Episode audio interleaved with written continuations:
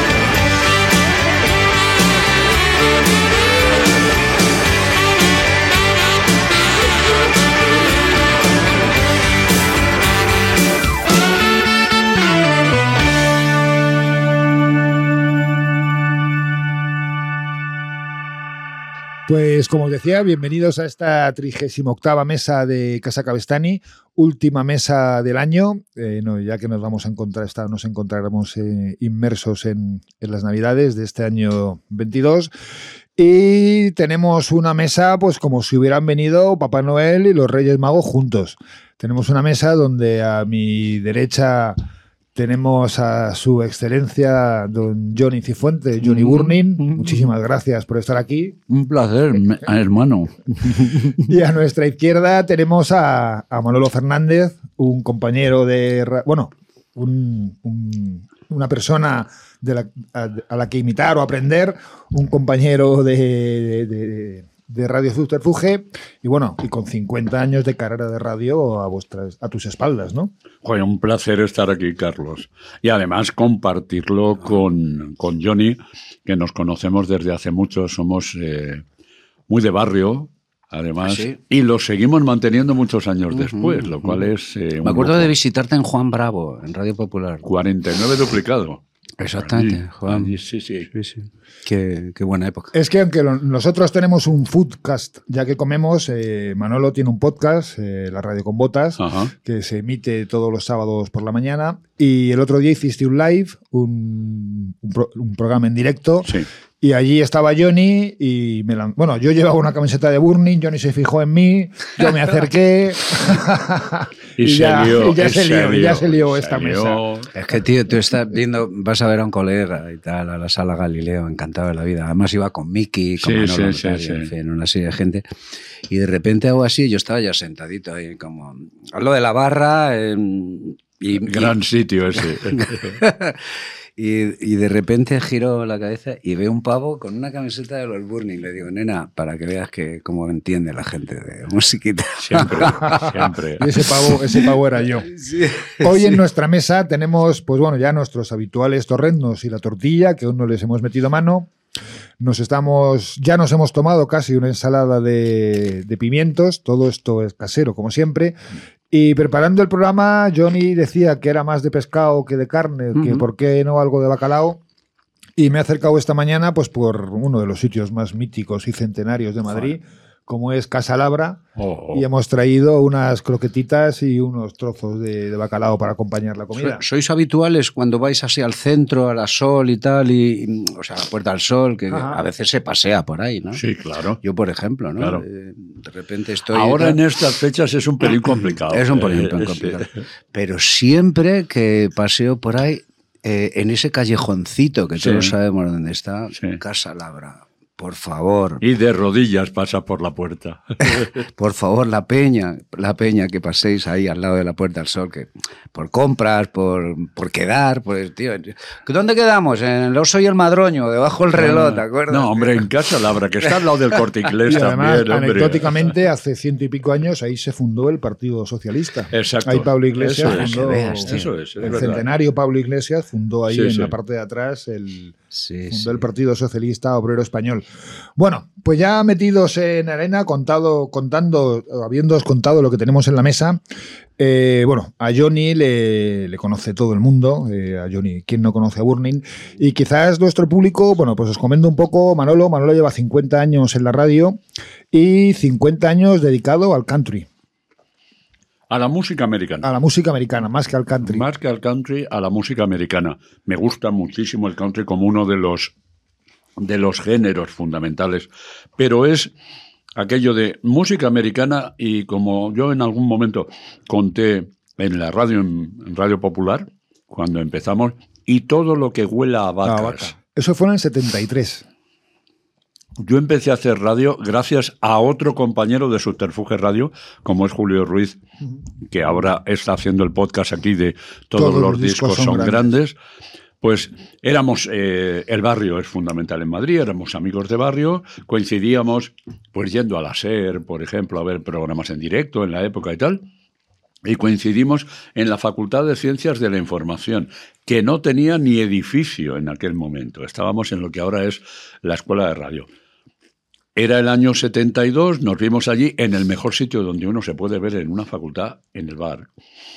Y hablamos y él me comentó que estaba empezando, había empezado hacer un programa en una emisora que era la FM de, Radio Popular en Madrid y tal. Que ya era su disco grande. Exactamente. ¿Y por qué no te vienes? Y porque hay un programa que se llama Microabierto, además, que eh, dirige y presenta Javier García Pelayo, hermano de Gonzalo García Pelayo, que era el gran gurú en aquel momento de la emisora. Me acerqué, les gustó y empecé. Bueno, Javier fue el gran gurú del rock andaluz, ¿no? También, exacto, con, con el sello Gong y claro, por eso, sí, sí. Entonces, llegué, me dieron un, eh, un, programa semanal de domingos y ese tipo de cosas, con el grave problema de que yo no cobraba. Bueno, no cobrábamos ninguno. Entonces apareció que iban a inaugurar una emisora de FM en Radio España, Onda 2 se iba a llamar la emisora, y ahí es donde empieza lo que entonces se llamó Toma 1, que se ha convertido en Radio con Botas.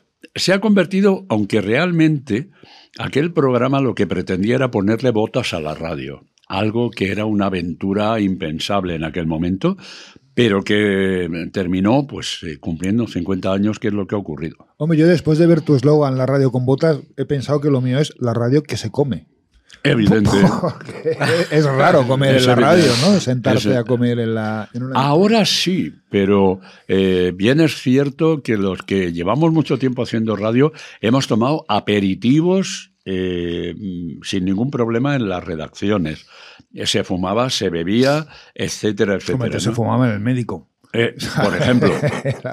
Pero yo recuerdo llamadas telefónicas al bar de alguien eh, que debía haber estado posiblemente en la redacción y tal, era fulanito que te llaman. Entonces lo cogía, sí, que ya ahora voy. Eso era muy típico. Pero la radio que se come está caro, ¿no? Casa Cabestán. Oye, y tanto Burning por un lado como, como tú, como locutor en la radio con botas, eh, vuestra influencia americana es brutal, ¿no? Porque lo hablábamos antes y lo has comentado siempre, Burning nacen de los Stones, ¿no? Mm. Burning ha vivido, lógicamente, en sus principios de, los grupos que nos molaban, ¿no? Mm, no abarcábamos más que dos o tres grandes y para nosotros nos, bastaba, ¿no? Mm, entre ellos los Stone, éramos muy fan de Lou Reed, por ejemplo, los New York Dolls, en fin, de ese movimiento que había. Hombre, vuestra primera imagen cuando estaba todavía Enrique en el grupo, con plataformas, pelucones, eran, New York Dolls, más que, más un... Sí, nos interesaba ese rollo de, eh, digamos, de alguna manera ponerle atrezo a los, a los conciertos, ¿no? Hacer una especie de obra de teatro musical de rock que nos gustaba. Nos tirábamos como más tiempo Mm, maquillándonos unos a otros porque lógicamente no teníamos a nadie que pues sí les quitábamos las pinturas a las novias o, a o alguna chica de la sala o algo oye déjanos y pues tío entre yo te pintaba a ti tú me pintabas a mí los ojos y tal ese rollo nos gustaba mucho la ropa nos la hacía la madre de Pepe, allá donde esté un beso estupendo, Natalia. A los dos. Sí. Y a Pepe también. Sí, sí. Eh, eh, la, familia de Pepe Risi ha sido eh, esa familia que entendió perfectamente que su hijo pues, se dedicase. Bueno, también el señor Ricardo tocaba muy bien la guitarra. ¿no? había mucha música en Es verdad, el, ahora comentaremos alguna anécdota, pero que el sobrenombre de Risi viene por la marca esa de patatas fritas, que es un niño sonriendo y que Pepe siempre estaba y que Pepe Pepe siempre estaba sonriendo y se le quedó lo de Risi por la marca de, patatas fritas, vamos, o de, gusanitos. En realidad Risi es muy auténtico, pues, eh, ese apodo es verdad que viene por ahí mm, es muy buen cocinero. Vivimos juntos, una época hicimos dos discos, eh, el fin de la década y Boulevard, que nos fuimos a vivir todos juntos. Tío, pues este, yo creo que eso nadie lo ha hecho, ¿no? Los cinco tíos ahí viviendo en una, en una casa al lado de la base aérea de Torregión, en un edificio donde todo el bloque eran músicos. Entonces, bueno, pues las noches eran increíblemente buenas. Vivíamos en el bajo, el salón se había convertido en un ensayo, teníamos chimenea, y ahí hicimos dos discos, tío. Cocinaba Pepe casi siempre unos espaguetis. al costo, decía. Qué bueno, tío. Y luego lo comentaremos porque lo tenía que apuntado ya de casualidades y el vecino de arriba era Jesús Ordovás y os escuchaba ensayar y yo tengo una y escribo en una revista, voy a escribir de vosotros, venir que bueno, que mm. casualidades, ¿no? de, la vida. Mm. Pero eso lo vemos un poco la más. La historia es, larga, tienes razón. Sí. ¿Y a ti, cómo, te da, os da por la música americana y no la inglesa o no? En mi caso, en mi caso mm, siempre lo cuento la sabiduría de mi madre. Qué bueno. O sea, mi madre tenía un transistor en la cocina de casa y yo me iba a secar los cacharros con ella después de comer. Y entonces escuchaba el transistor y escuchaba, especialmente fue cuando descubrí a un señor llamado Ángel Álvarez y su caravana musical ya, ya se acabó. Entonces empezamos a escuchar, siendo muy chiquitito, una serie de canciones que a mí me dejaban nubilado, o sea, Los Birds, pues claro, Simon and Garfunkel. ¿Qué viene después? El hecho de, a ver, ¿y esta gente qué está contando? ¿Qué es lo que dice? ¿no? Y empiezas a, intentar eh, traducir aquellas letras de canciones. No era nada sencillo, porque era complicado eh, saber idiomas entonces y era muy complicado acceder a las letras de aquellas canciones. Pero bueno, te buscabas la vida y tal, lo traducías, te ibas enterando, en ocasiones el propio Ángel le va contando, y eso empezó a meterme el vicio en el cuerpo. Tu, tu, tu, inglés para mí, macho, yo cada vez que te oigo digo, Qué bien te suena. O sea, tú, tú estudiaste, digamos. nunca, nunca he estudiado. Yo estudié francés en el bachillerato. Ah, es verdad, yo también. Yo estudié francés. La cuestión está en que te empieza a picar la curiosidad, sobre todo por, por eh, gente que canta en inglés. Y, y la idea que yo siempre tuve, y sigo teniendo, es que la gente me entienda. Que vayas a Estados Unidos, a determinados sitios y tal, y te entienda. Em, y eso es lo que eh, fomentó el hecho de que fuera un poco investigando y metiéndome en el idioma y tal, y procurando especialmente Esa comprensión es parte de la magia de Burning, ¿no? Hacer rock. Eso es.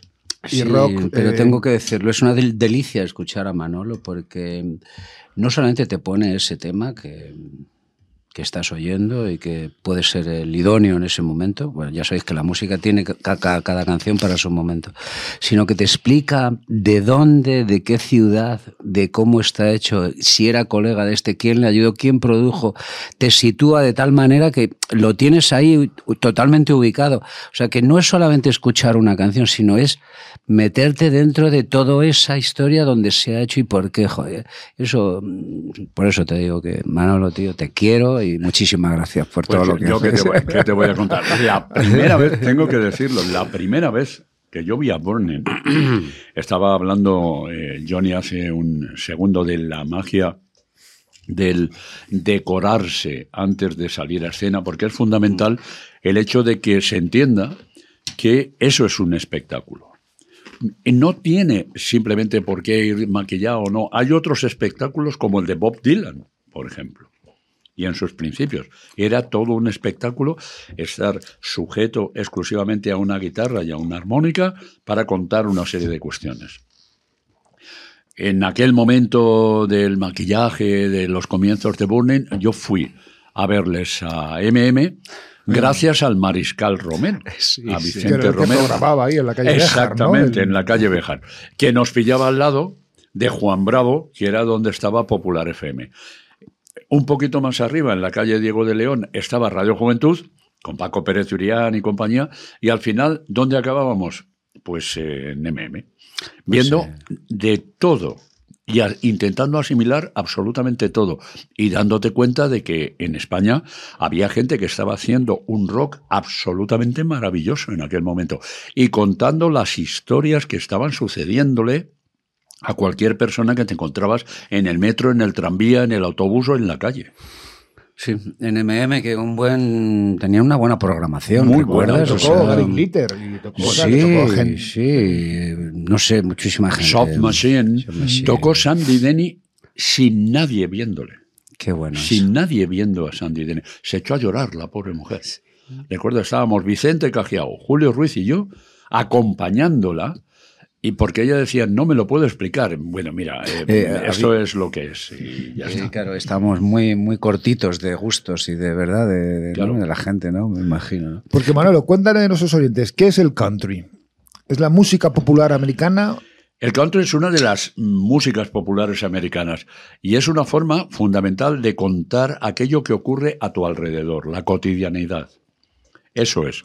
Con instrumentos fundamentalmente acústicos, eso es cierto, y que viene también a reunir eh, toda una serie de influencias mucho más eh, tradicionales, como pueda ser el bluegrass, el hillbilly. De hecho, al country en un principio se le llama hillbilly, la primera lista era una lista de, de hillbilly, que eran los paletos que venían de las colinas, su propio nombre lo indica claramente. Lo que ocurre es que luego aquello se va eh, industrializando. En el año 2000, 1927, mejor dicho, 1927. Hace 100 años casi. Exacto. Un tipo llamado Ralph Peer eh, mm, coge dos maletas con unos equipos de sonido y se va a grabar por los pueblos de Estados Unidos. Y en Bristol encuentra ni más ni menos que a Jimmy Rogers y a la Carter Family. Había unas colas monumentales, además, ¿no? Y la gente se trasladaba desde otros sitios para ir allí y que le hicieran una audición. Ahí un poco comienza todo aquello. En el año 25 había empezado, además, el primer programa de radio dedicado al country que se llamaba Grand Ole Opry, que todavía está vigente y todavía se emite todos los sábados. Solamente ha habido una ocasión en la que el programa no se ha hecho en directo, que fue cuando mataron a Martin Luther King. Em, entonces la cosa estaba eh, verdaderamente complicada. Pero entonces el country es un poco eso. ¿Qué ocurre? Pues que Estados Unidos es un país extremadamente grande, extremadamente diverso. Hay que tener en cuenta que a, a Estados Unidos hemos llegado gente de todo el mundo, especialmente de Europa, y cuando llegamos los europeos éramos lo mejor de cada casa. Y nos fuimos colocando en, diferentes sitios, pero llevamos distintos modos de cultura y de religiones también, etcétera, etcétera. Llevamos la guitarra, entre otras cosas, los españoles. Pero claro, hay una parte francófona, hay una parte hispana, hay una parte eh, anglosajona, hay una parte especialmente negra y especialmente africana debido a los colonizadores que llegan a África y se van llevando esclavos para allá. Y todo eso, yo creo que lo mejor que ocurre es que se va uniendo y se producen híbridos. Y con los híbridos es cuando todo el mundo gana, porque todo el mundo aporta. Y si eres luego capaz de sacar conclusiones, es fundamental. ¿Aquí en España sería el rock urbano o, no sería...? En, en, España no lo sé. Yo tengo tanto respeto por la música española que casi no pongo música española. Esa es la. Esa es la Salvo Burning. pero es que para mí Burning es. Pero son etiquetas, ¿no? Es, otra cosa. Lo de rock urbano, lo que acabas de decir, ¿no? Eh, a mí me parece que Burning es una de las grandísimas bandas de la historia del rock en español. Pero es rock y el rock es universal. En mi opinión. Yo eh, iba a apuntar eso, ¿no? Que eh, digamos que a los críticos y periodistas digamos que para hacerse su trabajo más fácil o por encasillar determinados géneros, les ponen etiquetas, ¿no? Pues como tú has dicho, ¿no? Eh, eh, y me gusta mucho lo que ha dicho lo que el rock es universal, ¿no? Si nos ponemos en esa etiqueta de rock urbano, jamás Burning fue rock urbano. No, teníamos otros, otras inquietudes. Nosotros no queríamos permanecer en el barrio, nosotros queríamos irnos al centro de Madrid que era donde nos molaba estar, donde estaban las tías, donde estaba el, la salsa, donde estaba lo que molaba. ¿no? Porque por hacer un pequeño inciso, Burning erais de la Elipa, que es un barrio de los 60, de, bueno, pues de cuando Madrid empezó a crecer. Eso Y Franco, vamos, o el, régimen creó unos barrios para la gente obrera al lado del cementerio de la, de, Almudena. Sí, sí. era, incluso en aquella época todavía habría. De un, tú, eres, tú eres de Carabanchel. Exacto. Pero vamos, el resto de la, de la banda eran de. Pero de Carabanchel no soy nadie, porque es, el rey es Rosendo, ¿no? como todo el mundo sabe. No, tengo patria yo. Tienes muchas. En realidad he nacido en Chamberí, que esto siempre me mola decirlo. Eh, bueno, pues desde ahí. Así que calle, por curiosidad, que yo también soy. Yo nací en Galilea. Paseo del Cisne.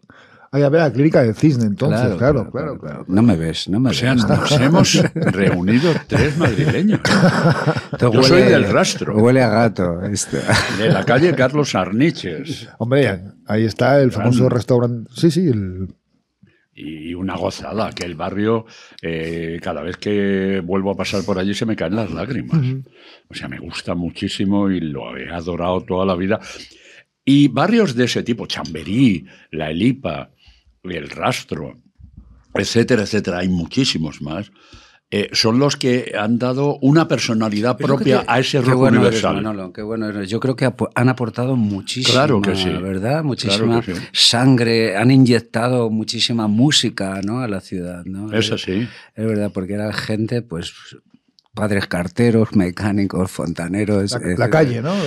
claro, pero cuentan cosas de la calle con una envoltura que es mucho más reconocible porque es rock.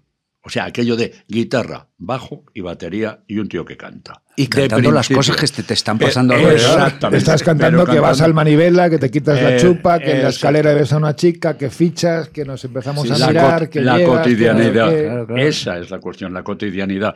Entonces, eh, claro, podía de alguna manera extrapolarse. Vale, pues eso es el country español.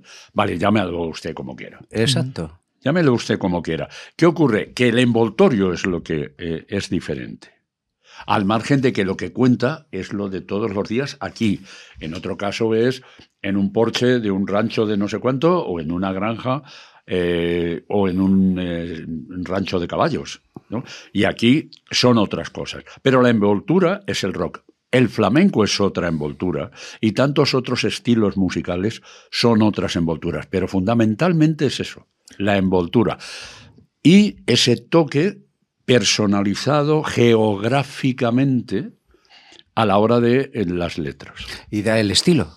y da el estilo. ¿Verdad? De, qué grupo y de, qué ciudad y de qué barrio estemos hablando.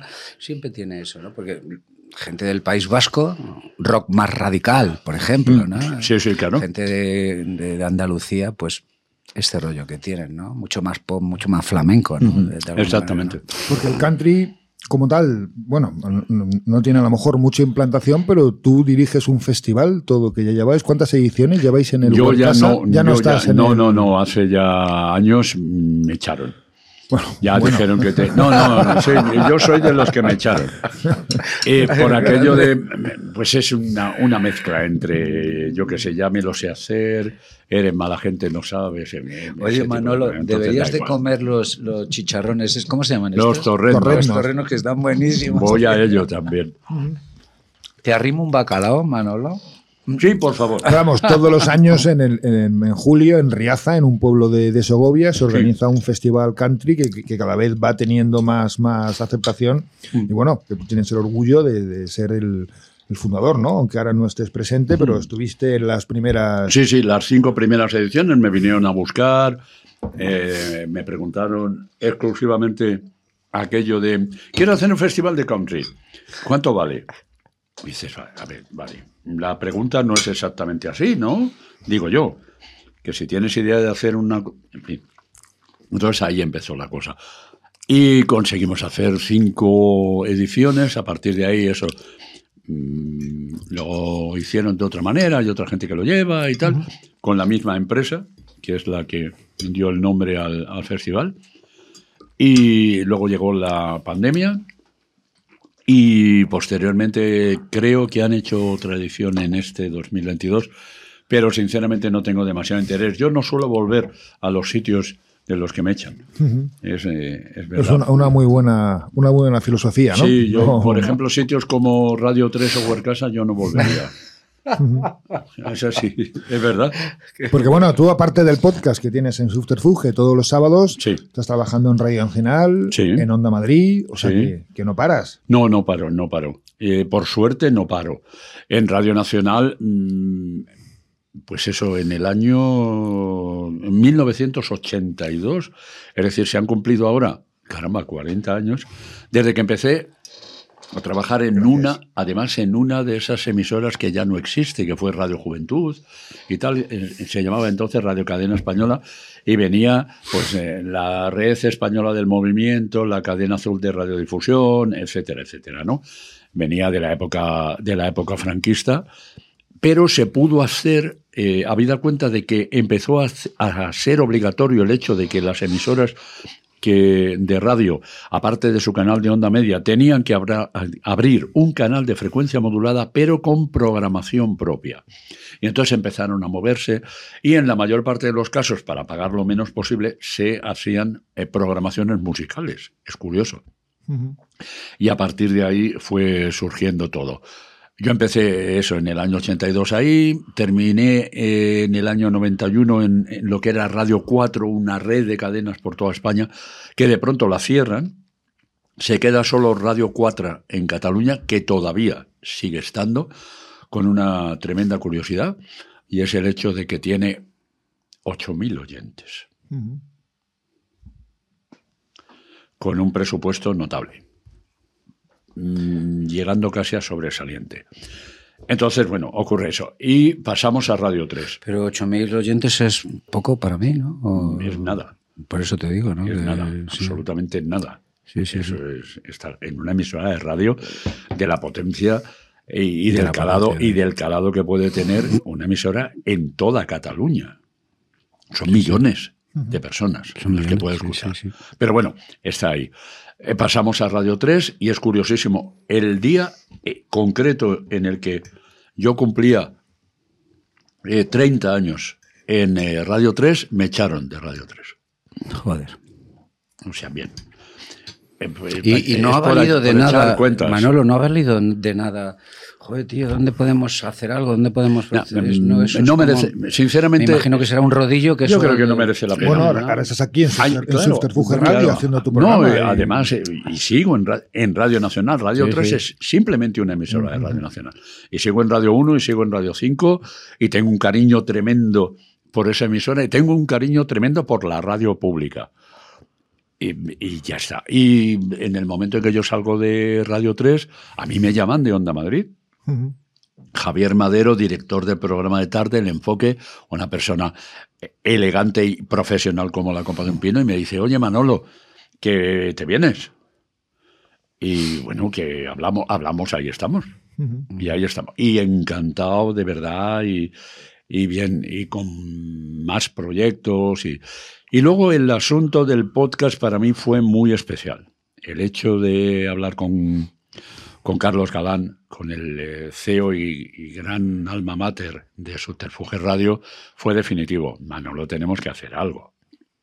Venga, lo miramos, lo damos vueltas, tal, le dimos unas vueltas, lo probamos, estuvimos dándole esas vueltas un par de meses, tres, y empezamos a hacer el podcast y estoy encantado. Y el hecho de haber hecho ya uno de ellos en directo es volver un poco a las esencias de lo que era la radio hace tanto ¿Y quieres hacer así más así en directo? Sí, la idea sería intentar hacer intentar hacer más. Incluso la idea es intentar salir de Madrid, ¿no? Además lo pide la audiencia a través de redes sociales. Lo que ocurre es, como bien sabéis, eh, no todo es tan fácil y la producción aumenta los costes y los presupuestos en el momento que sales porque em, no lo hacemos todos solos, lo hacemos con un equipo a mí me lo de personas. yo viajo. Ah, o sea, el caso de Paul que tenemos aquí que nos saca un sonido perfecto, pues claro, es que es una persona que está trabajando en ese en este tipo de de proyectos que no se les ve, que ellos en muchos casos ni tan siquiera desean que se les vea, pero a los que hay que tener un reconocimiento y de manera muy especial un enorme agradecimiento. ¿Y tú, Johnny, perdona?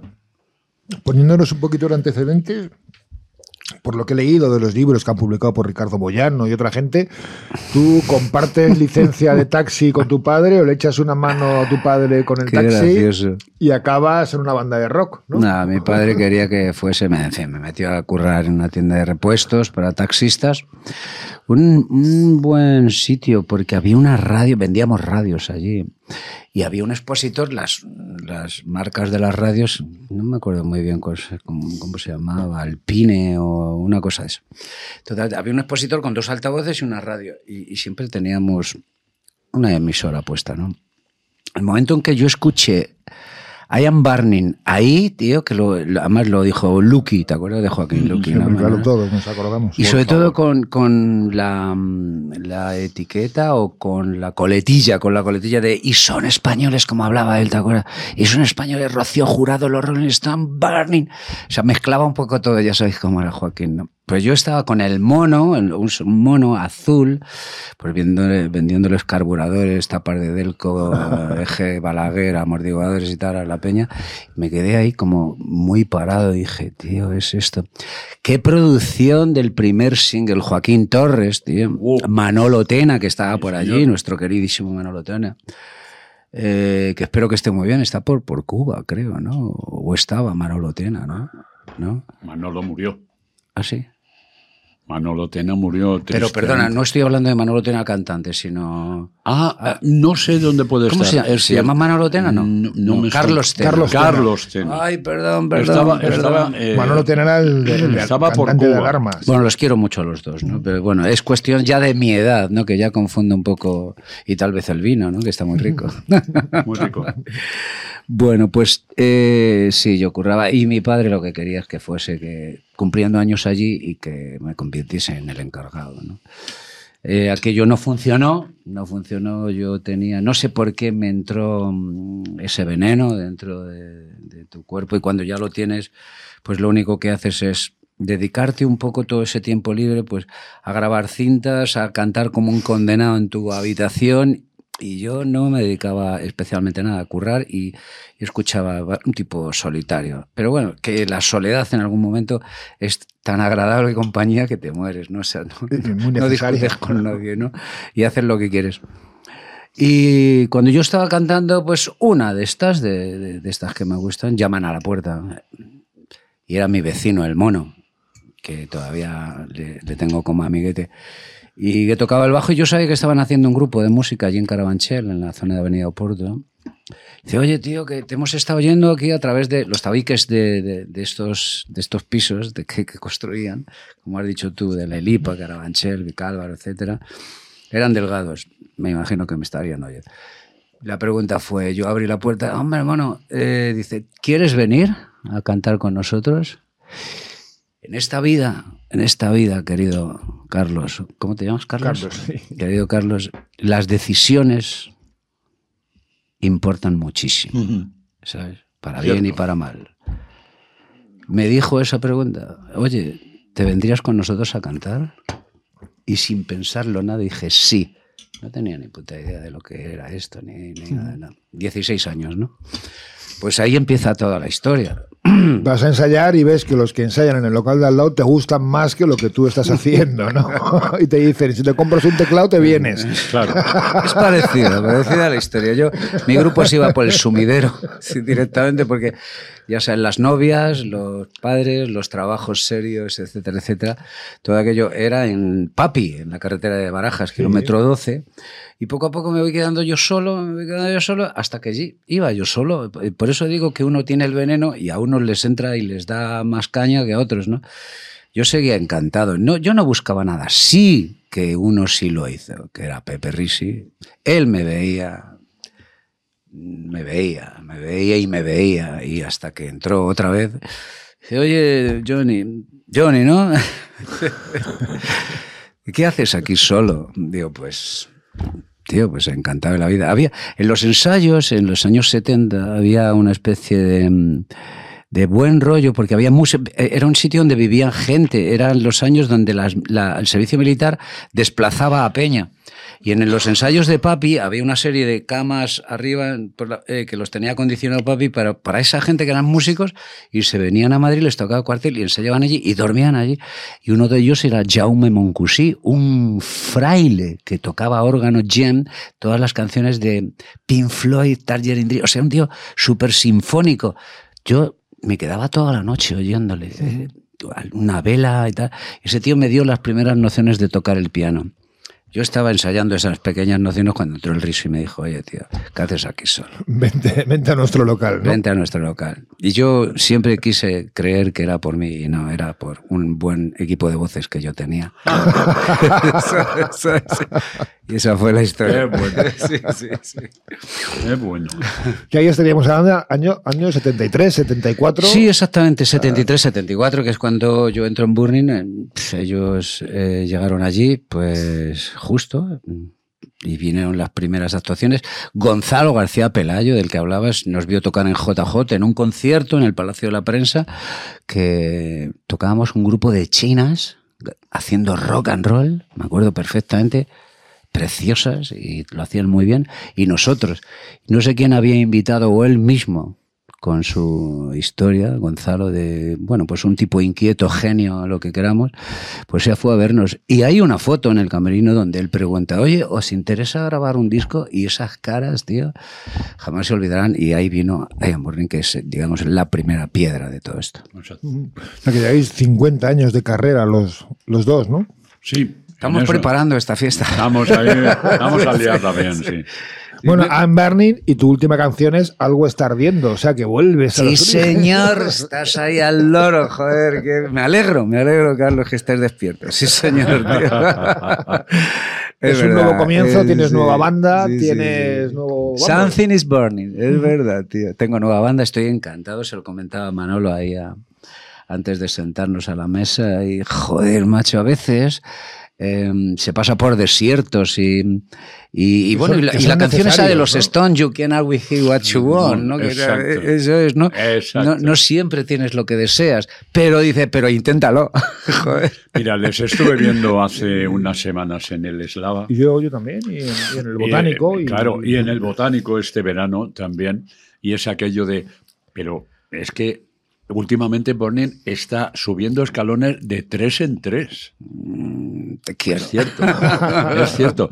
Y, mm, yo los llevo escuchando desde el I'm Burning. Sí, sí, sí. Pero es que en los últimos tiempos, cómo ha progresado la banda, pero la banda como banda, además. Es evidente que hay un líder, hay alguien que es la cabeza y el corazón de esa formación, que es Johnny, pero la banda es una piña. Y se nota. Y en el escenario, eh, creo que todos que hemos visto una enorme cantidad de conciertos, eh, percibimos si hay buena sintonía o no hay buena sintonía. Si lo que estás haciendo es un trabajo o lo que estás haciendo es un disfrute. Y ganas de compartir. Y Bonen, yo estos dos últimos conciertos, a mí es de los de mm, quedarte pegado Sí, directamente. decir, nueve músicos en escena, bueno tres de eso. vientos, batería, percusión, Mm. dos guitarras, bajo, tú a las teclas. Se lo comentaba uf, a Manolo, ¿no? uno tiene sueños, yo soy un enamorado una vez más, salen mis queridísimos Stones a la palestra. Yo he asistido prácticamente a todos los conciertos de los Stones. Le fui a comprar púas a Keith Richards, le compré 250 púas, me llamó Ga- Gay Mercader. Johnny, que estás por Madrid, controlas eh, tal referencia, Fender y tal. Le, le conseguí 250. Esto es una historia preciosa que me ocurrió. Eh, fui al, al- al Vicente Calderón. Ujú. Eh, las primeras fronteras ese día estaban pro- eh, para probar sonido, las primeras fronteras eran españoles y todo. O sea, "Ay, Johnny, tío, ¿qué haces? Pues, tío, le traigo. Las púas cabían en, en, en- en el cuenco de mi mano, ¿no? Y fui atravesando puestos y tal. Y yo dentro de mí decía, tío, no puede ser. Hoy, a lo mejor, veo al Keith y veo a Mick y al tío Charlie. Y fui pasando y vi la puerta de la estrella Camerino Rolling Stone y había una persona enorme en la puerta. Y ese ya dijo que no. Y eso me dijo que no. claro. Y No, yo no, sabía perfectamente lo que estaba ocurriendo dentro, que estaba pues el Charlie leyendo el Times, Mick estaría en la cinta y Ronnie y Keith estarían jugando al billar. tío. Y dije, "Tengo Exactamente, era estar". lo habitual. era lo habitual. Los Stones, además, eh, son así. Tuve la enorme suerte de saludar a Keith Richard y, y Mick Jagger en el año 76. La primera vez que vinieron a Claro, Barcelona el tengo 11 la, de junio. La entrada en el bar y yo estaba en el servicio Claro, militar. sí, exactamente. Sí, sí. Yo trabajaba entonces en Hispavox, estaba en el eh, gabinete de prensa y de pronto, mm, pues Hispavox distribuía Rolling Stone Records. ¡Hala! Ya está, ¿no? y se organizó una tremenda para ir a ver a los Stones. Podríamos haber muerto unos cuantos, porque además cargó la policía, y tiraron botes de humo dentro de la plaza donde se celebró aquello y tal. Una cosa espantosa. Pero fuimos unos días antes y por aquello de no hay que cerrar determinados puntos para que no haya problemas, tal, bla, bla, bla, pues tuve la enorme suerte de que mm, de pronto, ¡pum!, en una habitación entras a una reunión y tal, y lo que tú has dicho, Mick Jagger, Keith Richard, Keith Richard jugando al billar. y entonces, pues el, hola, ¿qué tal? Bla, bla, eh, lo saludas. Siempre suelo decir desde entonces, no me lavaba la mano derecha. Pero es que los Stones eh, son otra cosa. Fíjate que puede parecer que está eh, muy lejano a lo que es eso, el country o la americana y tal.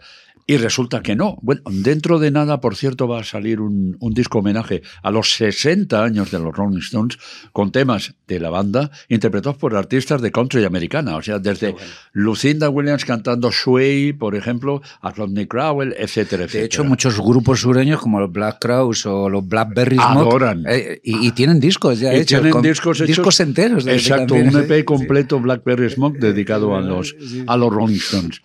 Entonces, y luego por otra, por otra parte, Kate Richards se hizo íntimo amigo de Grant Parsons, el gran patriarca de la Cosmic American Music en el año 72-73. Por favor, confírmame. ¿Qué pasó con Wild Horse? Eh, en esas estamos. se puede contar la historia porque la leyenda se va a mantener toda la vida. Sí, sí, sí. El tema es que la primera persona que graba Wild Horses es Grant Parsons y muy poco después la graban los Rolling Stones. Pero está firmada por Mick Jagger y Keith Richards. Exactamente. Ese es el tema. ¿Qué ocurre? Se habla de que Grant Parsons estaba tocando y como maquetando una canción y tal, que Richard toma nota del asunto y que se la plagia, entre comillas. Bueno, vamos a dejar mm, que la leyenda urbana se mantenga. Ahora, por favor, no os privéis de escuchar Wild Horses. Tanto de uno como de otro. Tanto de ¿eh? uno como de otro. Que no, no, no, se diferencian mucho. Te, quería apuntar que eso siempre ha ocurrido. claro, estás claro. tocando a lo mejor en alguna sesión y alguien empieza a tocar y dice, joder, me gusta esto. Y, te lo llevas a tu terreno y lo grabas y bueno, pues... O alguien que completa una canción, ocurrió... Eh, eso lo contaban de Los Secretos, una que, que tocan de Joaquín Sabina, Ojos de Gata. Sí, sí, sí, exacto. Era el local de al lado, Enrique Urquijo hijo la escuchó, la grabó, se la enseñó a Sabina y le, Sabina dijo, esa canción ya no es mía, es tuya. Claro, claro. Y nos dieron las 10, exactamente, esas son las dos. Las y dos canciones. ya es tuya, no es mía, es que tú la has hecho como tendría que ser. La primera canción que yo puse en eh, Toma 1 entonces, el 24 de septiembre de 2023 se cumplirán exactamente los 50 años, Take It Easy, de los Eagles, pues resulta que, ¿quién la compuso? Jackson Brown. Jackson Brown vivía en el mismo edificio en Laurel Canyon que Glenn Frey, de los, de los Eagles. Entonces Jackson Brown estaba, dale que te pego, con un estribillo. I'm standing on the corner in Winslow, Arizona. ¿no? y no pasaba de ahí. Y no pasaba de ahí, y no pasaba de ahí. Y ya en un momento baja Glenn Fry y dije, mira tío, yo te la acabo, coño. Se la acabó y la firmaron los dos. A mí me ha dejado flipar cuando ha dicho Laurel Cañón, ¿no? O sea, que el cañón Laurel, ¿no? Imaginaros. Fíjate. Eh, exactamente. ¿Qué magia debería de haber ahí? Eh, ¿Qué gente sigue habiendo, A ver, sigue habiéndola. O sea, subir por las colinas del Laurel Cañón eh, se te ponen los pelos de punta a ver, a los que hemos entendido en un determinado momento lo que era justo eso que tú dices, Johnny, esa magia de la segunda mitad de los años 60 y lo que se vivió allí. Joder, cómo me hubiera gustado estar por allí. Fíjate. Oye, eso que comentas tú, bajo, bajo trae que ya lo hago yo, lo esbozábamos antes, vosotros cuando esos años que vivisteis juntos, Jesús Ordovás eh, vivía en la planta de arriba y un día bajó a veros, ¿no? O a que ensayabais. Eh, la ubicación era diferente. Eh, eh, Ordovás vivía encima del primer ensayo de los colegas Burning, que no se llamaban Burning, se llamaban mm, Cuadro Divino, Cuadros Divinos. Entonces, esto, esto era en la Elipa. Sí que Ordovás vivía encima de, creo que era un local de la iglesia. Ya sabes que las iglesias a veces tienen locales que dejan a los chavales pues para... Sí, mi primer grupo lo tuvimos en un local parroquial. Claro. Eh, exactamente. Entonces, de ahí sí que viene la, amistad con Pepe, Antonio, Enrique, de, de, esa zona. En Papi sí que era gente, por ejemplo, ¿sabes quién vivía en Papi, tío? Pues estaba el tipo que tocaba la batería y el, y el bajo en leño, que eran pues Ramiro y Tony. Pues esos tíos vinieron a hacer la mili a Madrid y conocieron al Rosen y hicieron los... Exactamente. Eh, Jesús Sordovas pues es un tío que se ha mantenido ahí durante largos años y, joder, y este sí que, el enchufe o lo que se quiere decir, que le dijo a Fernando Colomo, Fernando, tío, escucha la canción que tienen estos chicos para tu película, ¿no? O, no, o al revés. ¿Por qué no les das una oportunidad a estos chicos que hagan una letra y tal, o una música? Él sabía que ya tenía la música, que era de Luis Eduardo Aute o de. ¿Qué hace un chico como tú en un sitio que es la peste? sí, sí, sí. Eh, eh, lógicamente, Fernando Colombo dice: Bueno, voy a decir que sí porque me lo voy a cargar directamente, ¿no? Porque, bueno, no sé si le interesaría o no, pero vamos, no, bueno, vale, vale, que lo hagan, no sé cómo decían. Y nos pasamos aquella tarde o ese fin de semana intentándole dar forma a esa canción que estábamos muy impregnados de la onda Lou Reed. Si tú oyes la canción que hace una chica como en un sitio como este, está tan terciopelo y pegajoso como las canciones que hacía, o por lo menos eso intentábamos no, nosotros. No, así, así, así fue. ¿eh? Así fue. Eh, llegamos el lunes por la mañana a la calle Quintana, donde tenían las oficinas Salamandra, que era la productora de... Y la pone en una cinta cassette. Nosotros lo hicimos ahí en, algo muy básico, con unas guitarras. Y no puedo decir que no.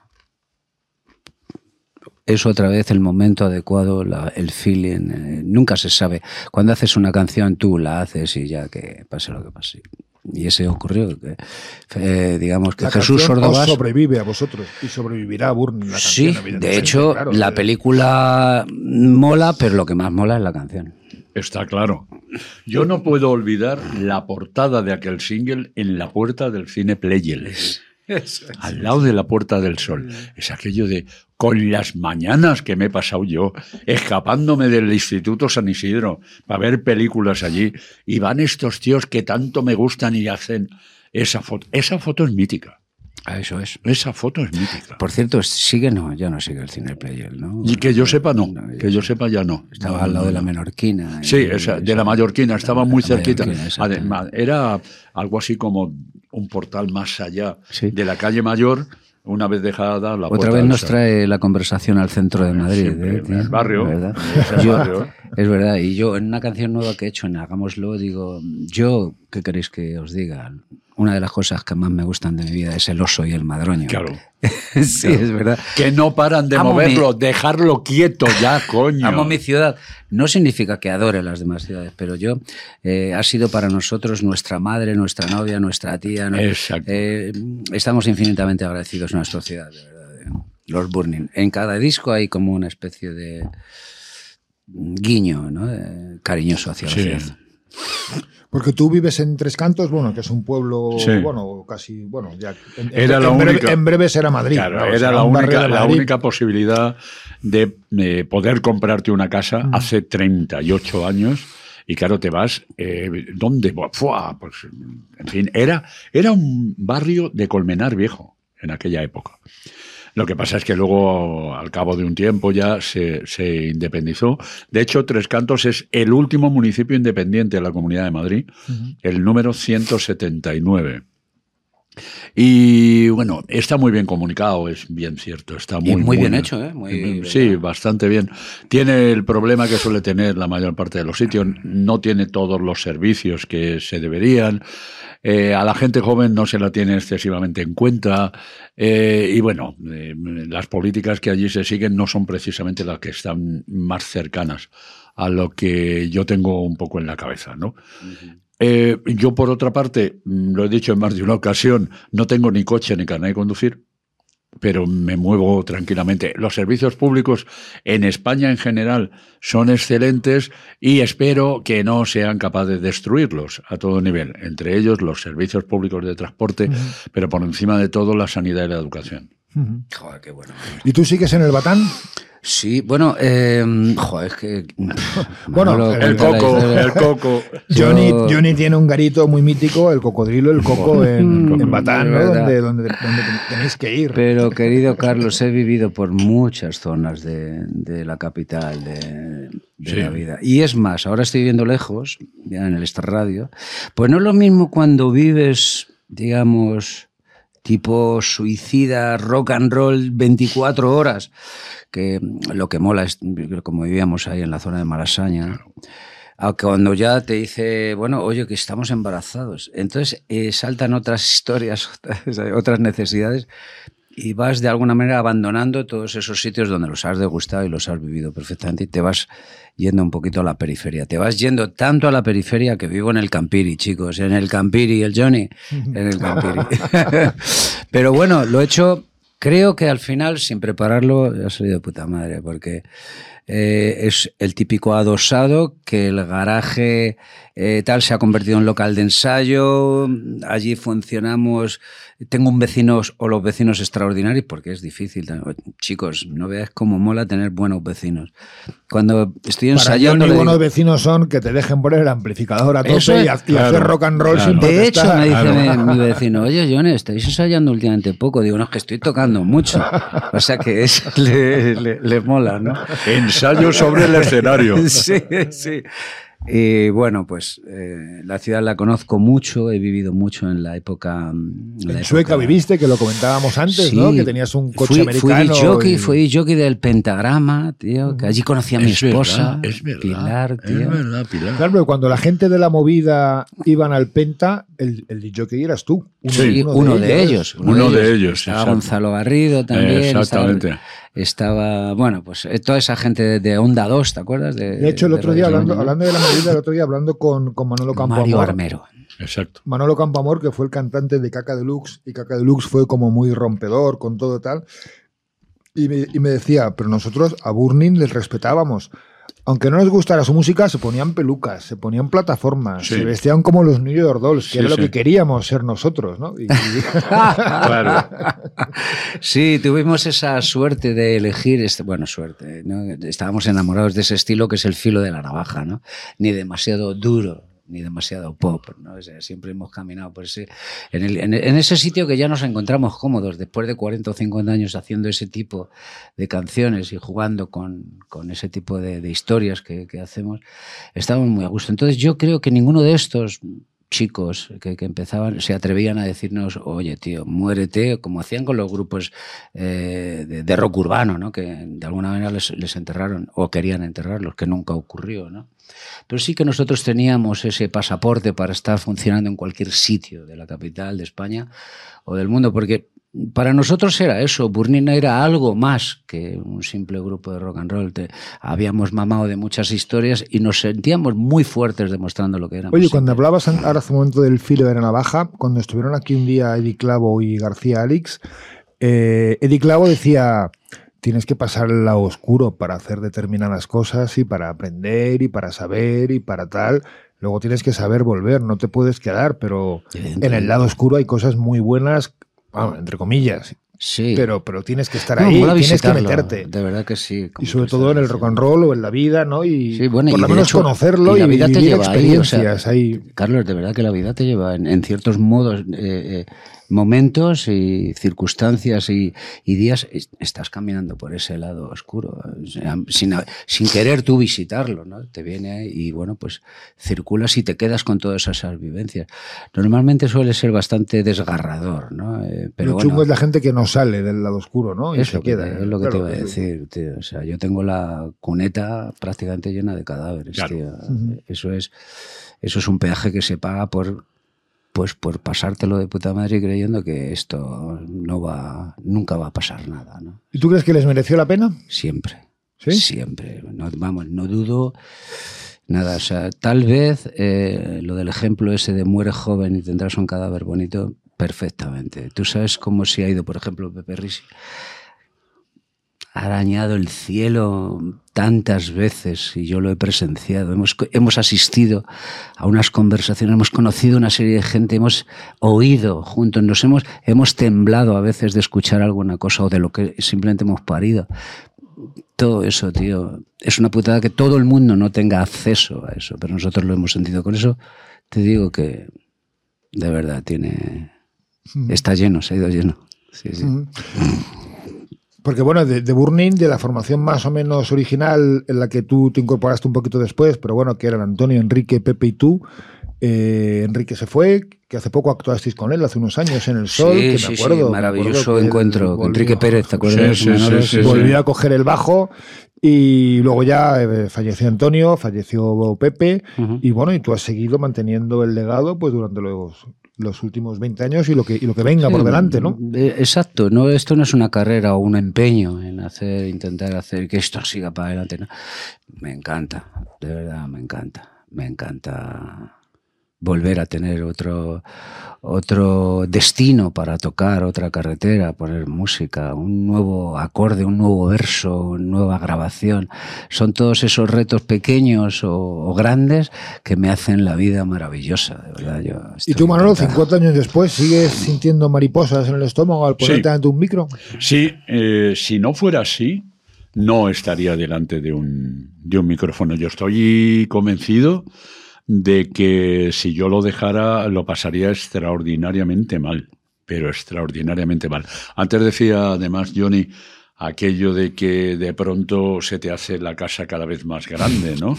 Eh, se te van eh, eh, hijos, tal, no sé qué. En mi caso igual, pues de pronto tienes una habitación que se convierte en tu estudio de grabación. y me dicen, mira qué bien, ¿no?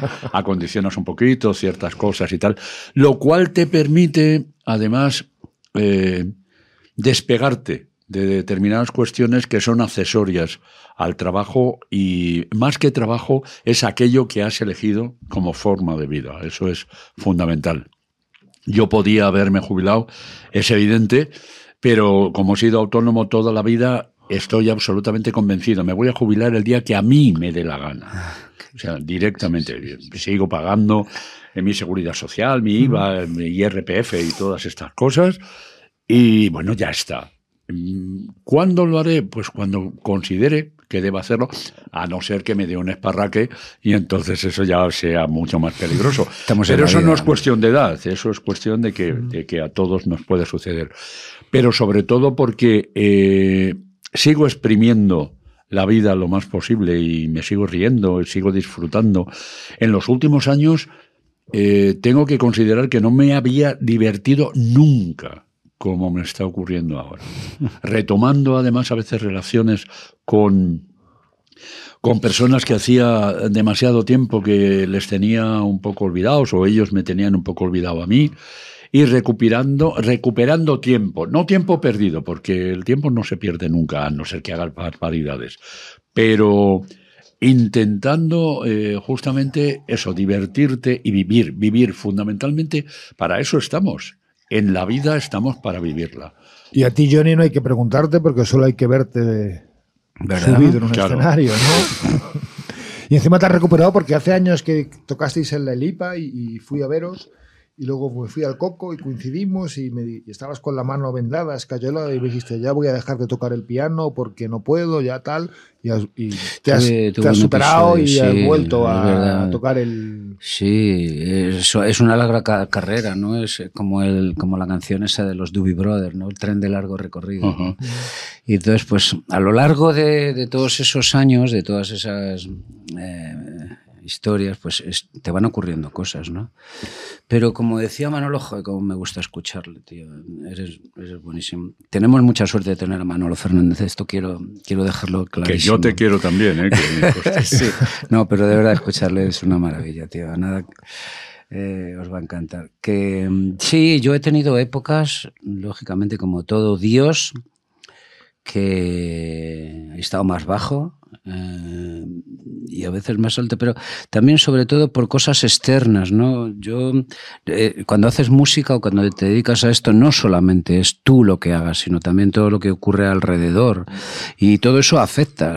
te, hablo de relaciones personales, manager, compañías de discos, objetivos o no, cuántas actuaciones, de qué manera y todo. Eh, yo tengo un buen corazón, pero no es de hierro totalmente. O sea, y bueno, pues sufro en esa pequeña gran soledad que la amo también. Todas esas historias. Y de ahí salen esas letras. Y eso no significa que eso que acabe conmigo, con Manolo, sino eso también te, te, pone en otro estado, en otro sitio, en esos momentos. Pero luego llegan estas épocas, ¿no? Como dicen, brotes verdes. Estoy encantado. Mi banda presumo muchísimo de estar en donde estoy ahora mismo, con, con, con, todas las cosas que tengo que hacer ahora mismo, que decir y todo lo que me queda por hacer. Estáis tocando un porrón, además. Estamos tocando un porrón, tú lo has dicho, hace mucho no oía eso, sí, sí, un porrón. Así que es una yo muy, sé, muy madrileña la expresión, pero... es verdad. Es, que la, situación, yo creo que la situación en la que nos encontramos eh, personas eh, viscerales como podemos ser y somos, de hecho, eh, Johnny o yo mismo, y perdonar por la personalización, es que creemos en milagros. Es así, de pronto, de pronto tú estás en, viviendo una vida aproximadamente tranquila y prácticamente encaminada y tal, hacia bien o hacia mal, y de pronto. Y te cambia, y te cambia absolutamente. Y es aquello de, es algo que yo llevaba esperando todo el tiempo. Y cuando menos me lo espero, ¡pum! Milagro. Es así. Y sigue ocurriendo todo. Y es adaptarte a eso que ha pasado y, aprovecharte de ello y seguir adelante. Exactamente, eso es. O como o al revés, cuando vienen maldadas, vienen muy mal. Muy maldadas. Vienen muy maldadas. Es verdad pero no sé por qué no, no tiras la toalla, no abandonas, porque es mucho más fuerte lo bueno, en este caso, que el golpe o la puñalada. ¿no? Somos capaces de convertir eh, momentos eh, problemáticos como ese en algo bueno y sacar además ciertas, entre comillas, enseñanzas. Hombre, Johnny lo tiene fácil, te hace un pedazo de canción, o Burn hace un pedazo de canción de un momento malo y además consigues que, que que nos identifiquemos con, a lo mejor nuestro momento es malo por otra circunstancia, pero el mensaje que nos estáis mandando nos está llegando perfectamente a todos bueno, nosotros. Tengo suerte, tío, de verdad, de que me lleguen esas historias y poder hacerlas, de verdad, tengo mucha suerte. Sí, sí. Ya te comentaba antes, ¿no? Muchas noches de estar fumando, tomándote una copa en casa y escuchando a Burning y pasando las horas y o estudiando. Es que eso me suena, porque eso lo he hecho yo, ¿entiendes? he estado fumando, bebiendo y escuchando música, que es, eh, eh, no sé, incluso bailando, o sea, porque hay mm. canciones que ya te, levantan y... Directamente, además, directamente te impulsan a dar un salto arriba. Oye, veo que no estáis ya comiendo más, podríamos pasar al postre, si os parece. Venga. Que tenemos una tarta de manzana.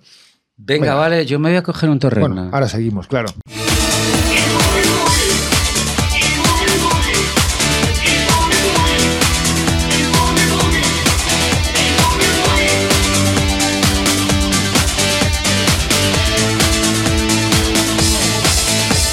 Pues ya estamos de vuelta, estamos tomando una tarta de una tarta de manzana y nos comentaba antes Manolo que el country reflejaba un poco la, historia o, lo que vivían los americanos o de las montañas o determinada gente. Y bueno, Burning es un grupo de Madrid que refleja Madrid, ¿no? Yo me imagino que la canción de Chueca era cuando tú vivías en Chueca, que está, vamos, que yo te recuerdo alguna vez, yo te veía y estabas limpiando tu coche ahí. Joder, Tenías un cochazo enorme. ese coche me lo regaló Tono. El dueño del pentagrama. Dueño del penta, con dos socias más, con Chris y con otra tía. Magníficas.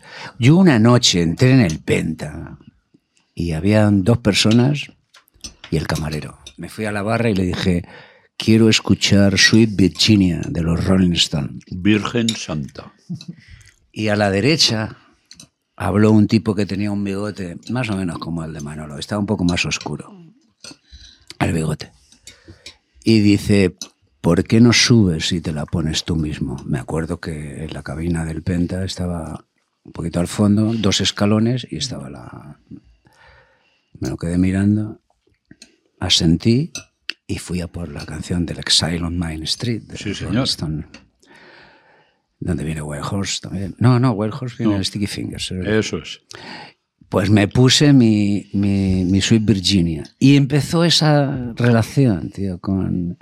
Y bueno, y oye, ¿por qué no vienes a pinchar? Digo, pues encantado. Mariño, que era... Bueno, ¿cómo vamos a pagar a este? Pues no sé, habla con él a ver qué quiere. ¿Te podemos pagar en pasta o lo podemos pagar en copas? Voy a por copas. Eso fue el mayor chollo de los Burning. Y vinieron todos, todos los días. Champán, por favor. Eh, Johnny está ahí. Y sí que me encontraba pues a toda esta gente que...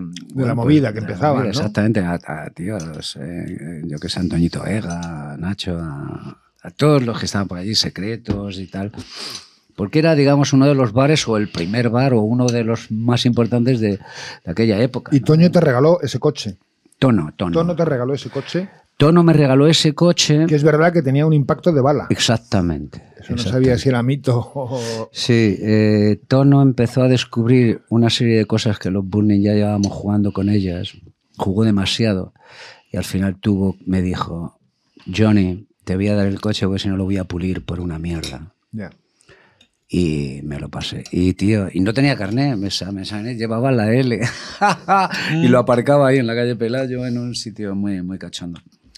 Eh, en el maletero cabía prácticamente el backline de, los Burning y los asientos eran asiento corrido, con lo cual cabíamos un montón. Tres velocidades en el esto, todo color hueso, aire acondicionado, oh. año 63, el coche, un Ford Fairlane, tío. Eh, mi cabeza se llena de sensaciones, emociones y, noches y buenos sitios. Bueno, es que vosotros estáis tan vinculados a Madrid, ¿no? Y a los personajes de Madrid, porque eso chueca Ojos de cartón, pues eso, a la presentadora. Ojos de ladrón. De ladrón a Sonia Martínez, ¿no? la, famosa presentadora del columpio. Claro, es que la gente piensa que por tocar rock and roll es un tío que no te afectan ese tipo de cosas. Pues efectivamente te afectan. Una chavalita con esa A los que tenéis mi edad, unos 50 o 40 y muchos o 50 y pocos, pues recordaréis que había un programa infantil que se llamaba El Columpio, que presentaba Sonia Martínez, que acabó falleciendo. Bueno, la, la pobre mujer pues acabó en adicciones. Y yo creo que ejercía enfrente de, de tu bar. De mi bar, Y tú la veías todos los días. Date cuenta que el Batán, eh, por el lado. Es casa de campo. Eso es. Yo me iba dando paseitos, incluso hacer un poco de ejercicio por la casa de campo y la veía detrás de los árboles, tío. Mm. Con esa mirada. Con esa mirada y yo decía, pero bueno, ¿cómo es posible que esta mujer que, siempre me ha parecido preciosa. Y que, lo ha tenido todo, porque e estabas, en, la tele cuando había un canal de televisión. Sí, sí. se la comió, ¿no? ¿Te acuerdas qué carita? O sea, eh, eh, yo qué sé, como la, típica nena que te encantaría tener, o yo qué sé, conocerla más y, y, no sé, tener un rollito. Y sin embargo, verla con. Pues la canción lo dice, ojos de ladrón, tío, al final, ¿no? Muy, muy duro. Pero bueno, se, hay que explicar las cosas, Manolo. es, así. Además, al fin y al cabo, la música, y más cercana a ese envoltorio de rock and roll, escribe y cuenta las cosas con una dureza absoluta, pero es que la vida no es nada simple. Bueno, también os, acercasteis al country con una versión de como un huracán, ¿no? Mm, de las ah. varias que hay, una es muy... Eh, evidentemente, ¿no? Nosotros escuchamos eh, Stone y como bien decía Manolo hace un momento, los Stone han estado muy cerquita del country y de hecho hacen muchas, eh, me suenan muchas canciones de, esta época que estábamos hablando, Justo. el Exile y el Sticky. Y Sticky Fingers, Y como no, nosotros no nos íbamos a impregnar de ese estilo, pues si nuestros papás lo hacen, ¿cómo no? Vamos a seguir el ejemplo. Y sí, pero lo que pasa es que nunca tratas de hacer algo que porque hayan hecho, sino que las cosas te salen porque se te quedan aquí dentro y actúas como, pues, así. O sea, no, no tratas de hacer una canción country o de ese perfume que huela a vaca, porque eso me encanta. Yo lo he dicho muchas veces, eso. Me encanta la música que huela a vaca. Y esta canción huele mucho a vaca, como un huracán. Y no significa que hagamos eso porque esto lo sino porque de oírlo te quedas impregnado y al final te salen esas cosas. Sí, imagino que luego los músicos pasáis muchas horas con una guitarra o con un teclado y pueden pasar 20 horas y no sale nada y de repente en 5 minutos te sale una melodía y empiezas a tirar, a desarrollar, a desarrollar y te sale una, un, temón. Vamos. Eh, es fantástico, de verdad, Carlos. Esto. Pero bueno, esto es como eh, todo, te tiene que pillar trabajando, ¿no? Y te tiene que pillar. Eso, eh, te tiene que pillar con el piano o con la guitarra en las manos si no para que salga la canción. Si no lo estás haciendo, no, no, no hay. O si tienes una melodía, eh, no, al móvil o, guardártela en el móvil. En cualquier faceta del arte, y a ver si entendemos además del arte y la cultura, y a ver si entendemos de una vez que la música es arte y cultura, y cultura también, las dos cosas, eh, hay, hay que tener una cierta disciplina, yo creo, y constancia. Y creo que los músicos eh, que tienen esa disciplina y esa constancia, hacen, terminan haciendo, sacando adelante grandísimos proyectos. Por justamente eso, porque de pronto te llega de verdad la inspiración, pero estabas trabajando. O sea, es mucho más complicado que estés en, una, en un lugar en Waikiki eh, eh, haciendo no sé qué, y va a ser un poquito complicado que te acuerdes de la Elipa y de la gente que estaba al lado. Pero no está mal también estar en Waikiki en un momento determinado, estar un ratito. Ya, ya, pero no te va a pillar inspirado fácilmente. De eso estoy absolutamente seguro. Mientras que si lo tienes, todo en el momento que estás trabajando, aquello de no, yo me tengo que poner a escribir todos los días tanto tiempo. Vale. ¿Qué ocurre? Pues un día no sacas nada, dos tampoco, tres tampoco, cuatro tampoco, y así sucesivamente hasta que de pronto, ¡pum! Sí, y además ocurre, Manolo, que escribes o tocas eh, las cosas, las experiencias que has ido acumulando sin darte cuenta, estás haciendo exactamente lo que se te ha quedado dentro, ¿no? Que es lo que yo quería decir. A veces el estilo de, lo que haces, tanto en escritura como en música, es lo que sin querer has estado escuchando toda la vida y te quedas con tus propios pozos, ¿no? O sea, que no significa que sea una copia, sino sí que tiene que ver ese estilo. Hace poco estuvo Eddie Clavo, el batería de gabinete, también presentándonos un nuevo libro sobre el rollo y hablábamos de un festival de la cochambre en el 75, que yo estuve en el 2010, 35 años después, que se hizo un homenaje y que el Festival de la Cochambre, Burgos se llenó, de, a Burgos le han salido legañas, se ha llenado de la cochambre, ¿no? Lo que, lo que pasó. Sí, sí, sí, Había que empezar en algún momento. Eh, el director de aquel periódico de Burgos era de mi pandilla de Riaza. Javier, Fíjate, qué Javier, Javier Zuloaga. Eh, a Burgos le han salido legañas la invasión de la cochambre. Exactamente, esa, era, esa era la portada. Eh, lo dice todo. Y yo creo que hay a determinadas personas y determinadas formas de comportamiento que no hay que darles ni la más mínima importancia. Todo lo contrario. Lo que hay que hacer es combatirlas directamente. Y ya está, pero aquello fue, en fin. Eh, esto no puede ser verdad. Bueno, pero era el año 75 y había un festival y había, y había habido otro, nos contaba en Canet de Mar con 25.000 personas. O sea que el concepto festival no es de ahora. y en la Autónoma de Madrid. En la primavera, sí, a finales de los 70 y en los 80 y tal. Nosotros estábamos encantados ¿eh? de estar allí, o sea, de verdad. Porque luego los editoriales y los periódicos y con todo eso nos daba igual, como siempre nos ha dado igual las redadas, las historias. Nosotros teníamos nuestro rollo que era tocar nos daba igual si estuviera Franco o, si estuviera quien sea. O sea, nosotros no nos amedrantaba el régimen político. De hecho, éramos totalmente apolíticos. No le dábamos importancia. No sabíamos eh, lo que es te podías estar jugando o no. E incluso si había que dormir a la sombra alguna noche, como ha ocurrido, pues se dormía y punto. Se componía incluso. O no cobrar, ¿no? Porque yo creo haber leído eso, que en alguna discoteca acercarte a la barra al empresario, oye, págame. Sí, sí. Y estar con el sargento de la Guardia Civil y decir, no, no vais a cobrar. como que no? Y el sargento tocarse la pistola y decir, no vais a cobrar. Exactamente, porque el empresario es que, ya sabes, en los ciudades, sitios pequeños, pues es así, el empresario es amigo de la Guardia Pues ahora me voy a ir a la Guardia Civil y te voy a poner una denuncia y decir al empresario, ve, ve, ve a, ponerlo. Y te estaba esperando el Guardia Civil diciendo, y te ponía la pistola en la que dice, me parece que te tienes que ir de aquí, o sea, cosas de ese tipo. Pero jamás eso mm, cundió el pánico en, la banda y nos hizo es parte del rock ¿no? Sí, Es, eso es, tío. Por eso te digo que mm, había gente que se dedicaba a denunciar todo eso, que son los cantautores, lógicamente son los tíos más respetados en ese estilo de, música, de los que cuentan las historias de los derechos humanos, etcétera, etcétera. Pero nosotros habíamos llegado para divertirnos y para divertir a Y seguís en ello, ¿no? Eso es, nosotros no nos pidas que seamos demasiado elocuentes en contar algún tipo de historia, o bosque quemado, o lo que tú quieras decirme ecológicamente, somos de otro palo. Somos de... Y cantáis otro tipo de canciones dirigidas a otro tipo de gente, otro tipo de sentimientos y otro tipo de momentos. Eh, sí, también hay cosas creo, muy auténticas, pero hablan sobre todo de, del estado de ánimo y en el, en el, momento en que te encuentras, ¿no? Como por ejemplo Pura Sangre que dice, noto que mi pura sangre se hace mayor, ¿no? O sea, eh, decir exactamente lo que te está ocurriendo en ese momento, ¿no? no sé. Pero bueno, seguís, es lo que hablamos, un poco por resumir, tienes banda nueva la banda que, que querías tener desde hace tiempo. Habéis tenido mogollón de galas este verano, este, este año 22 que está terminando. y... adoro la banda. Michael sigue conmigo después de un montón de años, de los años 80, un tío de Maine, del norte de Nueva York, toca el saxo. Que te cagas. Tenemos dos tíos más, un barítono y un trompeta. Es trío de metales. Tenemos un percusiónico roca, un bajista se llama Mac Hernández, que lo conoce todo Dios.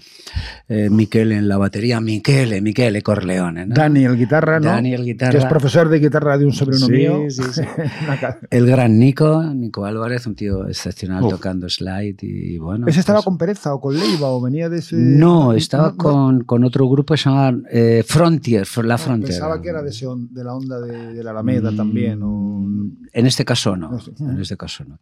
Total, que somos un buen muestrario de gente ahí arriba que cada uno por sí solo es una maravilla, pues imagínate juntarlos todos y, hacer canciones de los magnífico director de orquesta y, lo que quede. Oye, pues Johnny, Manolo, ¿habéis estado a gusto? Muchísimo. Muchísimo. Un placer, así da gusto comer. Así da gusto comer. Entre amigos. Ya saben ustedes, Casa Cabestán. Tienen un menú delicioso y luego la charla ya es otra cosa. Me gusta mucho, es la primera vez que hago este tipo de, entrevista, te lo comentaba antes, Manolo. Me ha parecido curiosísimo eh, y, además recomiendo a la gente que no tenga ni idea qué hacer con sus espacios radiofónicos, que prueben hacer esta historia, no quiero que te copien, pero llega un momento en que estás comiendo, charlando con dos amigos y eh, se queda como los micrófonos y las antenas y los espacios aparte y empiezas a, pues, a decir lo que se dice en las comidas, ¿no? Yo hablo de esto, tú hablas de lo sí, otro. Sí, sí, sí, es, evidente. Además, Además, nunca te das cuenta de que eh, tienes un micrófono delante, sino que estás charlando simplemente. Y a veces eh, incluso contestas y dices, vaya, tengo la boca llena. Le ha pasado, Carlos. has cortado un momento y estaba, bueno, Johnny, entonces tú, tío. y yo, que, tengo, y yo que tengo un catarro importante, importante. No es peligroso, pero es importante. Muchísimas gracias por invitarme. muchísimas gracias. agradezco yo a vosotros, a todos los que nos veis y nos escucháis. Espero que hayáis disfrutado de este programa que estéis pasando unas muy buenas Navidades y que tengáis un excelente 2023, que sigáis escuchando a Manolo y que si Johnny y su banda Burning pasan por vuestra ciudad, no dejéis de ir a verlos, que merece la pena. Mm, qué bueno, estoy disfrutando mucho las Navidades, chicos, de verdad que sí. Las luces, las músicas. Tienes que hacer un especial de Navidad. Algo haremos. Algo, estamos en ello, estamos en ello. Y luego lo típico es recopilar el año, ya sabéis, estas cosas. Un abrazo a todos. A todos. Muchas gracias. Gracias, gracias. Chao, chao.